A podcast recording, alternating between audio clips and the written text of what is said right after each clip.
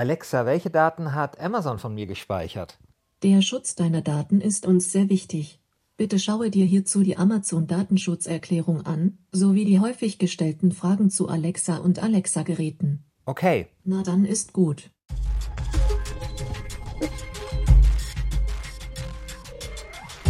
Vier Wochen musstet ihr wieder warten. Jetzt gibt's einen neuen Umbruch, den Podcast, der Digitalthemen so erklärt, dass sie jeder versteht. Wir sind Christian Schiffer und Christian Sachsinger.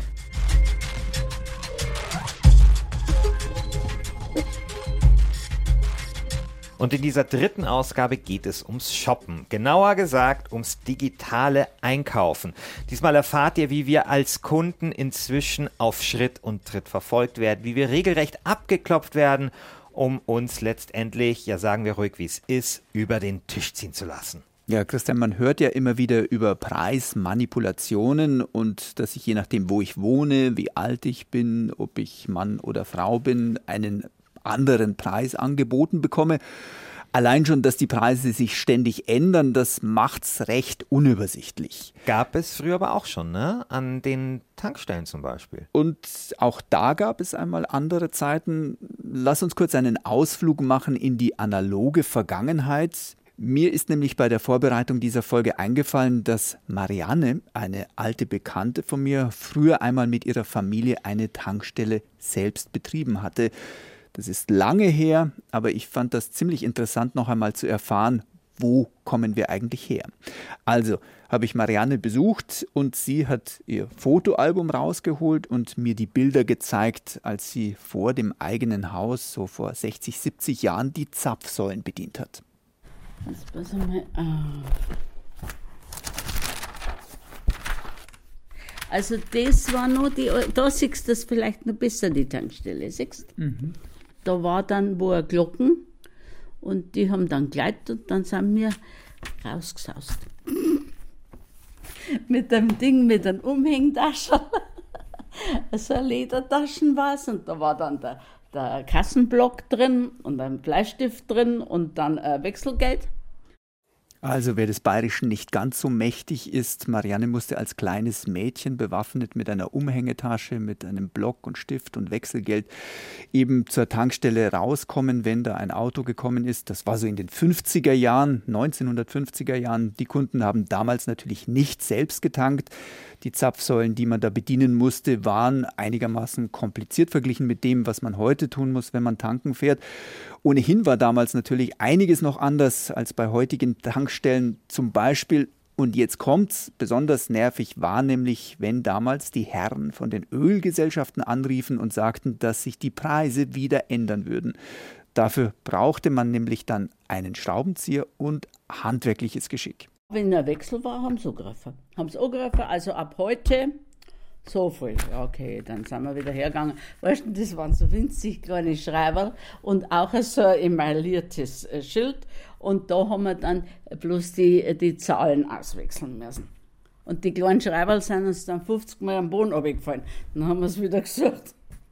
Und dann hast du ja das auseinanderbauen müssen jetzt mal. Du hast ja das Zählwerk umstellen müssen da drin. da warst du schon beschäftigt. Also das ist mit der Zeit immer in kürzeren Abständen gewesen. Das war am Anfang vielleicht jeden Monat und dann vielleicht einmal jede Woche haben sie einen anderen Preis gemacht und dann oft täglich, ja also eine aufwendige Prozedur. Man musste mit Schrauben die Preise neu anschrauben und man musste auch die Zapfsäulen umrüsten, wenn die Preise dann eben anders getickert haben. Ja, inzwischen wissen wir, dass die Tankstellen die Preise mehrmals täglich ändern. Der ADAC hat das jüngst untersucht. Das Ergebnis, Kraftstoff kostet morgens zwischen 6 und 8 Uhr am meisten. Am günstigsten ist Tanken zwischen 18 und 22 Uhr. Wieder was gelernt. Nach welchen Regeln Aral oder Shell die Preise setzen, das ist allerdings trotzdem völlig undurchsichtig und man hat als Verbraucher jedenfalls das Gefühl, dass da ein komisches Spiel gespielt wird. Mhm. Und ganz ähnlich läuft das ja beim Online-Shoppen, da ändern sich die Preise ebenfalls ständig. Und es gibt ja, wie gesagt, dieses Gerücht, dass die Preise individualisiert werden. Also, dass du, Christian, als Powershopper, wie ich dich kenne, andere Preise bekommst als ich, der ich äh, vielleicht ein paar Wochen mal nichts im Internet bestelle, dann wieder doch etwas. Ich wollte das einmal nachprüfen, ob an dieser Behauptung was dran ist. Und ich habe mich deshalb mit fünf Freunden und Verwandten verabredet, und zwar telefonisch. Hallo in die Runde, ist jeder da? Ja. Hallo, ja. Ja. Sehr schön. Vielen Dank, dass ihr euch bereit erklärt habt für unser kurzes Experiment. Es geht uns darum, dass wir Online-Shopping in Realtime sozusagen und gegeneinander fahren. Und damit wir wissen, mit wem wir es zu tun haben, wäre es schön, wenn sich jetzt jeder ganz kurz vorstellt. Hallo, ich bin die Franzi. Ich bin 25 Jahre alt. Ich bin alleinstehend und am Ende meines Studiums. Ich bin die Renate, ich bin 67 Jahre alt. Also sechs Personen waren wir insgesamt, einschließlich mir, zwischen 19 und 67, die in München, in Berlin und in Leipzig wohnen. Und wir haben dann eben dieses Spielchen miteinander gespielt, zur gleichen Zeit die gleichen Dinge bestellt. Und was denkst du, Christian, was ist passiert? Ähm, wahrscheinlich musstest du als Münchner viel mehr zahlen als alle anderen. Hören wir rein. Wir fangen an mit einem Weber-Grill auf Amazon. Ich würde sagen, legen wir jetzt los. Ich mache das Ganze auch. Also bei mir kostet das 279 Euro. Bei mir 279. steht derselbe Preis. Bei mir ebenfalls 279 Euro. Bei mir auch 279. Gibt es jemanden, der ein Bei anderes. mir auch 279. Okay. Bei mir auch. Dann zweite Runde bei Otto und da schauen wir nach einem Tracking-Rucksack äh, Zenit 7510. Bin ich gespannt, ob es da wieder genauso ausschaut, dass jeder den gleichen Preis kriegt. Bei mir ist der Preis 149,99 Euro. Bei mir auch. genauso. Moment, ich bin noch nicht so weit. Bei mir sind es auch 149,99. Bei mir ebenfalls 149,99. Bei mir auch 149,99.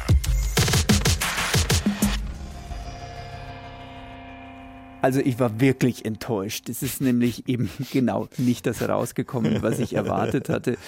Also so leicht kommt man den Online-Shops offenbar nicht auf die Schliche. Ja, aber ich äh, habe immer mir gedacht, dass es eh was hatte von so einem urbanen Mythos. Ne? Also, Warum? weil man, ja, hätte, glaube ich, also meines Erachtens für die Händler vielleicht auch nicht nur Vorteile, weil da würden sich, glaube ich, permanent Leute beschweren, weil sie sich ungerecht behandelt fühlen, weil der andere weniger zahlen musste und so weiter und so fort. Ja. Und am Ende würde es vielleicht den Händlern mehr kosten, weil sie halt äh, die Kundenbeschwerden permanent äh, Häufen, ja. ja, das, hat tatsächlich, das hat tatsächlich Amazon in den USA auch schon einmal am eigenen Leib erfahren müssen.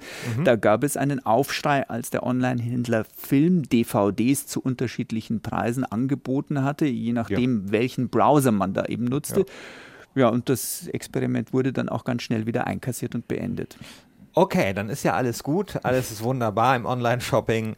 Ähm, aber okay, im Ernst. Also heißt das, dass Online-Shops nicht trotzdem versuchen, irgendwie an den Preisen zu drehen? Nein und ja. Also unser Zufallsexperiment war natürlich kein wirklich repräsentativer Test, aber auch bei der Verbraucherzentrale Brandenburg hat man sich das angeschaut, was da mit den Preisen passiert. Kersti Dautzenberg heißt die Zuständige für das Projekt und sie hat erzählt, dass sie bei den individualisierten Preisen, genau wie wir, auch nichts gefunden haben, aber dafür haben sie zum Teil extrem starke Preisschwankungen im Tagesverlauf, im Zeitverlauf festgestellt.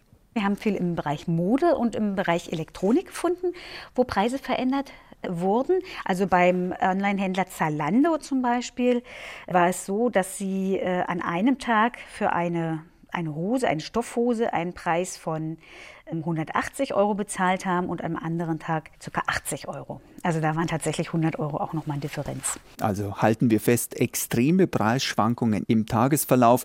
Man muss sich als Verbraucher genau überlegen, wann man einkauft. Was dagegen nicht klar ist, ob zum Beispiel das Alter, der Wohnort, das Geschlecht oder ob ich ein teures iPhone oder ein billiges Windows Notebook benutze, wenn ich surfe, ob das alles eine Rolle spielt.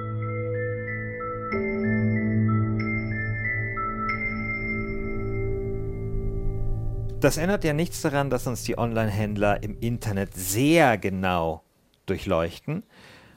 Und man darf sich da, glaube ich, auch keine Illusionen machen. Also im Internet wird man auf Schritt und Tritt verfolgt. Eine ganze Armada an Psychologen und Programmierern scheint nichts anderes umzutreiben, lieber Christian, als die Frage, wo werden wir als nächstes hinklicken? Wie kann man unser Verhalten so tracken, um es dann vorhersagen zu können? Das ist letztlich immer das Ziel um uns dann eben am Ende irgendwas Tolles zu verkaufen, wie zum Beispiel einen Weber-Grill oder eine Salando-Hose oder was wir da gehört haben. Und dieses permanente Vermessen und Abschätzen, das produziert natürlich enorme Datenberge. Und die Datenschützerin Katharina Nokun, die hat sich mal diese Datenberge zuschicken lassen, weil sie ein Buch geschrieben hat, das hieß Die Daten, die ich rief. Und mir hat sie erzählt, was sie dann von Amazon bekommen hat. Man konnte anhand dieses Clickstreams nicht nur sehen, was ich gekauft hatte, sondern alles, was mich jemals auch nur ansatzweise interessiert hat, was ich mir angeschaut habe. Man konnte auch sehen, um welche Uhrzeiten ich natürlich unterwegs war, wie viele Sekunden ich ein Produkt angeschaut habe, ob ich öfter hin und her verglichen habe. Das sagt ja auch vielleicht etwas über die Kaufentscheidung aus. Und das Interessante war, ich konnte sogar sehen, wann ich wo im Urlaub war, weil Amazon speichert anhand der IP-Adresse auch grob, wo wir uns ungefähr aufhalten. Ne? Also Amazon wusste, dass ich in Polen im Urlaub war, aber auch auf den Bahamas und kann vermuten, wie oft ich meine Eltern besuche, die in NRW leben. Und das Interessante an diesem Profil war, dass es eben weit darüber hinausgeht, was die Leute so von einem Amazon-Profil erwarten. Und danach muss ich sagen, ist mir die Entscheidung, Amazon gar nicht mehr oder weniger zu nutzen, sehr leicht gefallen. Denn es ist das eine, abstrakt zu wissen, dass man überwacht wird, und es ist was vollkommen anderes, einen solchen Datenberg vor sich zu sehen. Und wenn ich jede einzelne Zeile mit also jeden einzelnen Klick mit diesen bis zu 50 Angaben auf einer Seite ausgedruckt hätte, dann wäre das ein Papierberg gewesen, der größer gewesen wäre als ich selbst mit meinen 1,70 Meter. Ja, und äh, dann dachte ich mir, super, so ein Papierberg will ich auch haben. und habe mir auch meine Daten von Amazon zuschicken lassen. Mhm. Und das waren sehr, sehr viele. Auch weit mehr als bei Katharina Nokun, weil ich öfter bei Amazon bestelle. Okay. Und was ich aber ähm, interessant fand und wirklich verstörend fand, war ein Detail, weil in diesem Datenklops waren auch Sprachaufnahmen, die Alexa über mich gespeichert hatte. Hören wir mal rein. Alexa, Schlafzimmer aus. Alexa, stopp.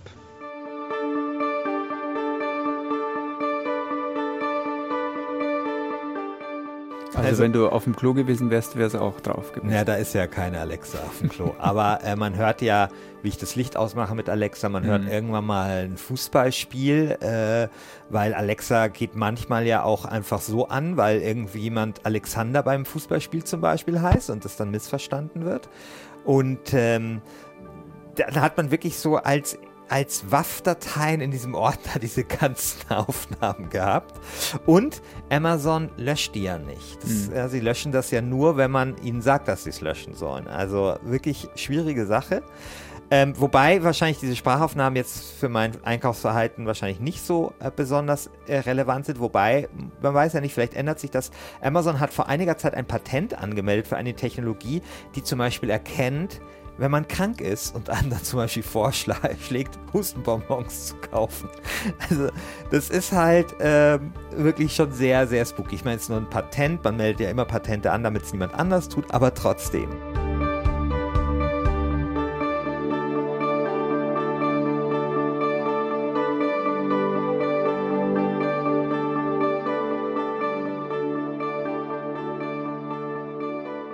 Heute läuft das Tracking tatsächlich ja noch eher konventionell ab. Also nehmen wir zum Beispiel die Seite von Rewe. Ich kaufe oft ein bei Rewe Online.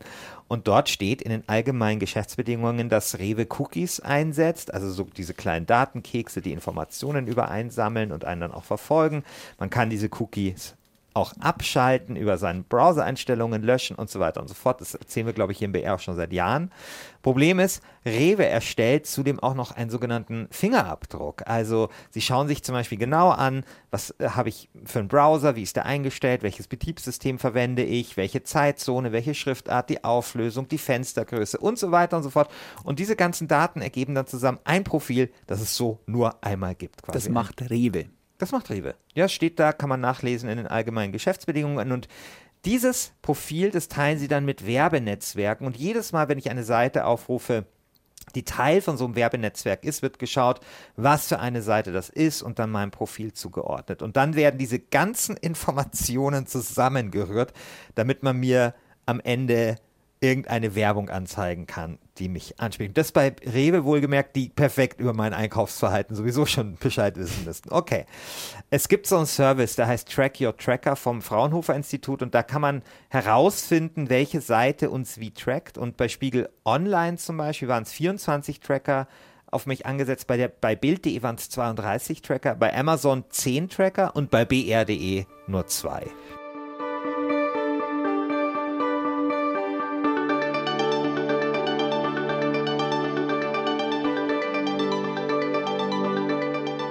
Interessant ist ja auch, was an Technologien in Zukunft noch alles auf uns zukommt und sich bestens eignen würde, um uns Verbraucher ebenso zu verfolgen und uns einzustufen. Ich habe mich mit dem Gründer einer Münchner Firma getroffen, die sich auf Eye-Tracking spezialisiert hat. Tore Meyer heißt der Mann und er hat mir gezeigt, wie schnell und wie genau Computer bereits erfassen können, wohin ich schaue. Also ich werde jetzt sozusagen meine Augen kalibrieren lassen was muss ich machen? Einfach nur auf die Punkte schauen, die blauen Punkte, die erscheinen. Als wären sie sehr interessant, ganz normal, nicht irgendwie besonders fokussiert. Auf drei Punkte angeschaut. Ist es egal, ob ich den Kopf bewege oder nur die Augen? Ganz natürlich einfach mal. Ist egal. Kalibrierung erfolgreich, das heißt, ich kann loslegen. Wir können ja mal mit dieser, mit dieser PIN-Demo starten, wenn Sie auf die, auf die PIN-Demo schauen. Genau, und jetzt einfach mal einen Code eingeben. Fantastisch. Ich habe auf vier Zahlen geblickt und tatsächlich innerhalb kürzester Zeit hat er die Zahlen erkannt.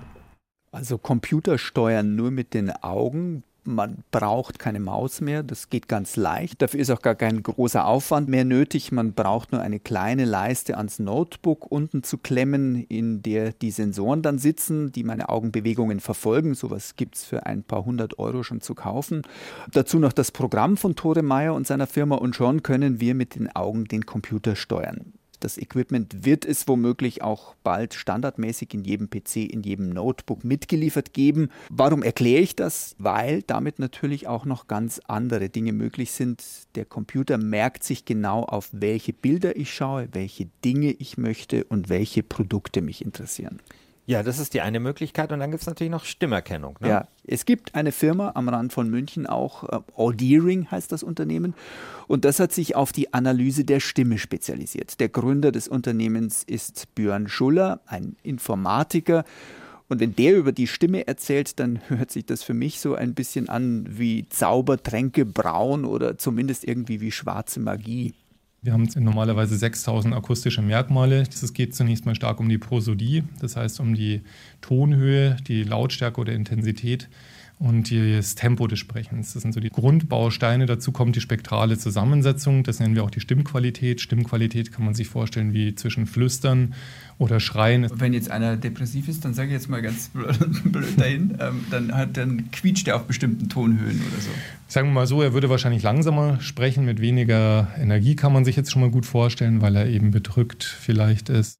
Also wir können festhalten, unsere Stimme verrät extrem viel über uns. Krankheiten lassen sich genauso erkennen wie das Alter, das Geschlecht, die Körpergröße, das Gewicht und eben auch, wie ich im Moment gerade drauf bin. Ja, auch dazu hat Amazon übrigens ein Patent angemeldet. Also, dass sie an der Stimme erkennen, ob eine Person depressiv ist. Ja. Björn Schuller hofft übrigens, dass mithilfe seiner Technologie digitale Assistenten künftig einfühlsamer werden. Sie können sich also in unseren Gemütszustand hineinversetzen, auf den einschwingen und dabei auch im Online-Business bessere Ergebnisse erzielen. Björn Schuller glaubt auch, und hier wird es jetzt für unser Thema wieder interessant, dass digitale Verkäufer allein über die Stimmanalyse bald mindestens genauso geschickt sein werden, wie das momentan noch höchstens menschliche Verkäufer sind dass ich mitbekomme, was ist mein Kunde, was will mein Kunde, wo geht was. Das heißt, der intelligente Verkäufer, der hört eben raus, ähm, ich bin vielleicht Mitte 40 und habe vielleicht gerade meine Midlife-Crisis oder auch nicht, aber dann würde er mir vielleicht jetzt gezielt den Ferrari anbieten.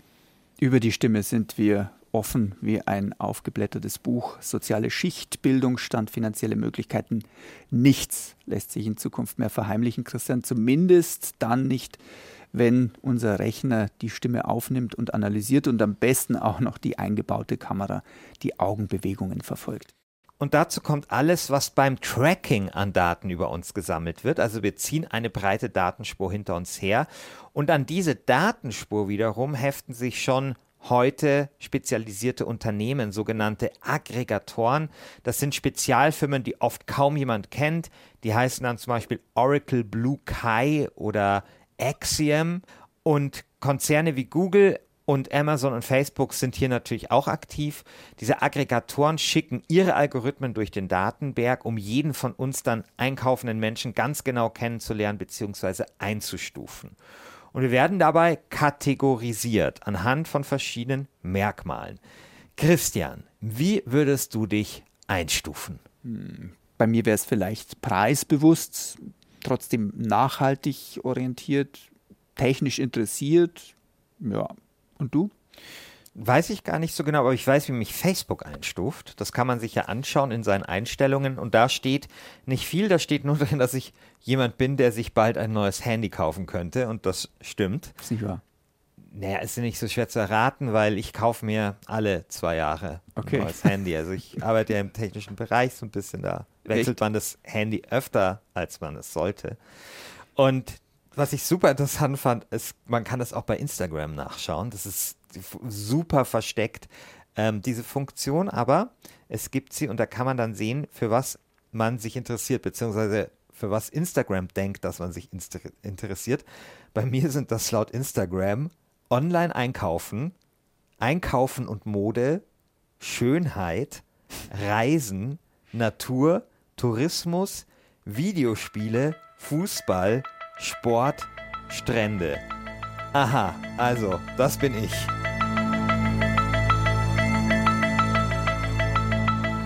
Die Aggregatoren treffen bei den Menschen Unterscheidungen anhand tausender Merkmale, die kennen uns am Ende womöglich wirklich besser als wir selbst. Und an dem Punkt kann man natürlich auch eins und eins zusammenzählen und sich ausmalen, dass die Firmen diesen ganzen Aufwand nicht umsonst betreiben, sondern sehr wohl natürlich versuchen werden, diesen Methoden irgendwann auch bald zu Geld zu machen. Online-Shops werden die Kunden immer geschickter steuern. Das kann man sich gut vorstellen. Also das fände ich schon sehr bedenklich und es sehr interessant mal zu sehen, ob da der Gesetzgeber nicht mal was macht und dagegen mal vorgeht.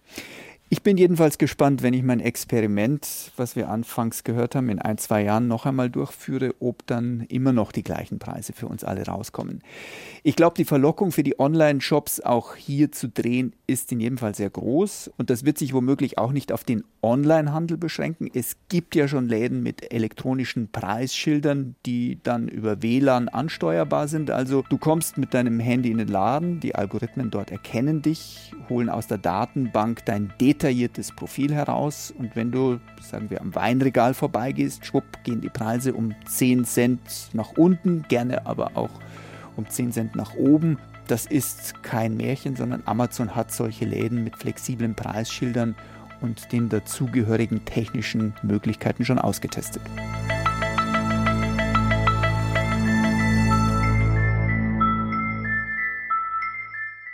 So können wir euch da draußen natürlich an dieser Stelle nicht aus unserem Podcast entlassen. Das wäre doch zu unbefriedigend. Deshalb gibt es jetzt hier noch ein paar konkrete Tipps von uns.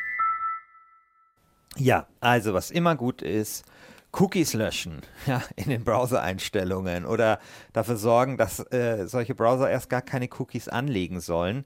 Wenn man es äh, den Unternehmen noch schwerer machen will, dann kann man sich natürlich diverse Plugins installieren. Also beim Firefox Browser gibt es gute Anti-Tracking Add-ons. NoScript ist eins, das bekannt ist. Es gibt den Privacy Badger der sperrt Werbenetzwerke zum Beispiel und sorgt dafür, dass man nicht quer durchs Netz verfolgt wird. Den benutze ich zum Beispiel. Außerdem gibt es Zusatzprogramme wie Ghostery, mit dem sich das Tracken ziemlich gut einbremsen lässt. Und man kann versuchen, ob man auch mit dem Tor-Browser klarkommt.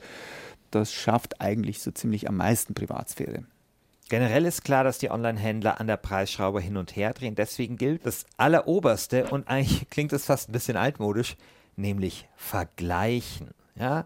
Vergleichsportale sind zwar nicht immer neutral, da hat äh, das Bundeskartellamt auch schon mal festgestellt, dass die mit den Händlern kooperieren und manche günstigere Angebote manchmal nicht unbedingt aufnehmen, aber es ist trotzdem besser, solche Portale zu benutzen, als gar keine Portale zu benutzen.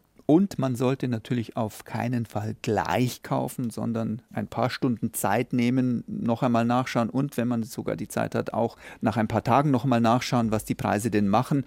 Und ein letzter Tipp, über den Browser suchen und nicht über eine App, also nicht die Amazon-App nehmen, sondern die Internetseite aufrufen.